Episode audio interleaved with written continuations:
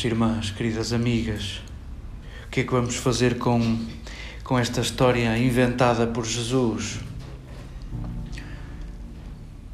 Já, já me vou repetindo, mas uma coisa não vamos fazer. Eh, não vamos olhar para este texto como uma ameaça. Não é uma ameaça e não é para meter medo.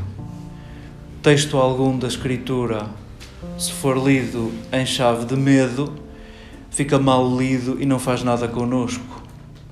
Tudo o que transformamos na nossa vida por medo é muito mal mudado, é postiço e pode dar-se que só caiba eu e não caiba mais ninguém.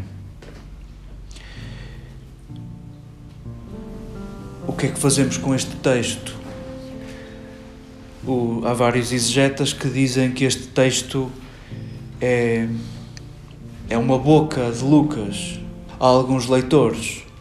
É a forma que Lucas encontra de se dirigir a cristãos vindos do farisaísmo e ricos.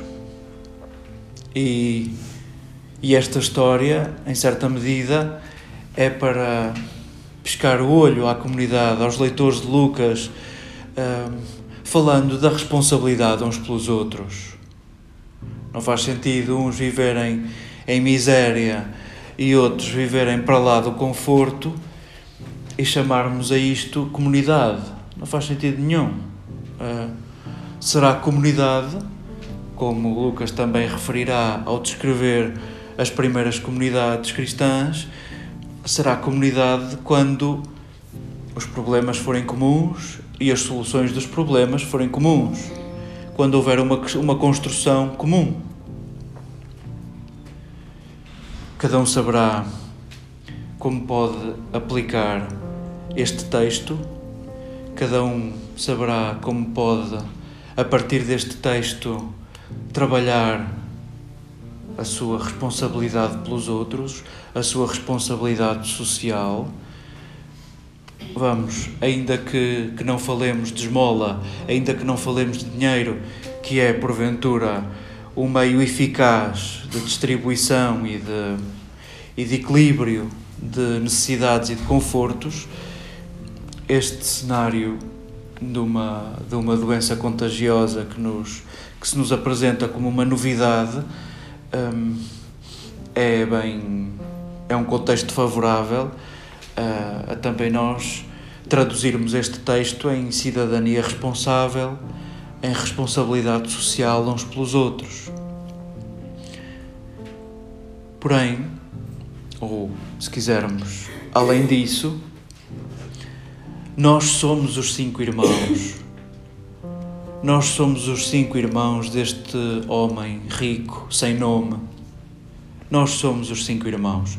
Nós estamos lá em casa. Nós temos Moisés e os profetas.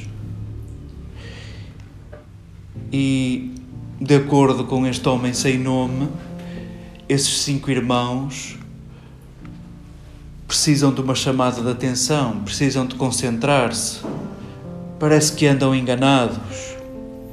Vamos, nós somos estes cinco irmãos.